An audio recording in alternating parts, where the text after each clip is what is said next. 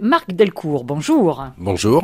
Alors, vous êtes à la tête de la Global Energy, Global Energy, comment on dit, à l'américaine, à la française? Ah, c'est Global Bioenergies. On voit qu'il y a une demande très forte de nombreux pays, tout l'Occident en fait, pour développer du transport aérien plus vertueux, moins producteur de CO2. Justement, quand on dit biocarburant, les écologistes disent attendez, attendez, c'est une supercherie parce que bio, ça nous fait croire que c'est bio comme euh, les légumes bio. Euh. Alors il y a plusieurs filières, il y a ce qui s'appelle les ressources de première génération, les huiles, les sucres, le sucre de betterave, le sucre de canne, la partie non alimentaire de tous ces produits, et puis il y a les ressources dites de deuxième génération, le sucre qu'on peut extraire de la paille et le sucre qu'on peut extraire du bois. C'est très peu connu que le bois contienne du sucre. effectivement, c'est très peu connus, qui sont difficiles à extraire. Euh, donc il faut bien vérifier mille détails avant d'autoriser une nouvelle filière à produire et à vendre à l'aviation commerciale.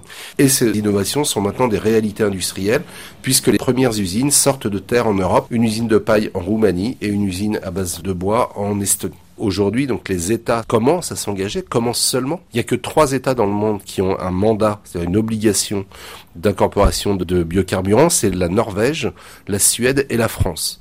Et ce marché, il est tout petit, c'est moins de 1 pour 1000 du kérosène mondial est d'origine végétale aujourd'hui, mais il est en croissance forte. Les avions actuels peuvent tout à fait recevoir des biocarburants tels que les nôtres. Les Américains parlent du mot drop-in.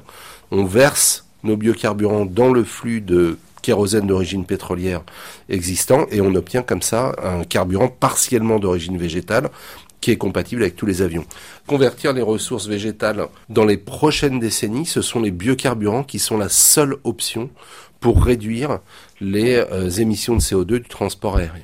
Attention, on ne dit en aucun cas que ce sera euh, ce futur-là qui va s'installer sur le très long terme. L'idée, c'est pas d'annuler complètement les émissions de CO2, c'est inatteignable. L'idée, c'est de réduire les émissions de CO2 significativement. Et si le kérosène d'origine végétale produit 5 fois moins de CO2 que les filières pétrolières, ben on va se retrouver avec moins 40%. Il suffit de faire le, le calcul. Moins 40% au kilomètre parcouru c'est déjà pas mal. Marc Delcourt, grand patron de Global Bioénergie, merci infiniment. Merci, au revoir.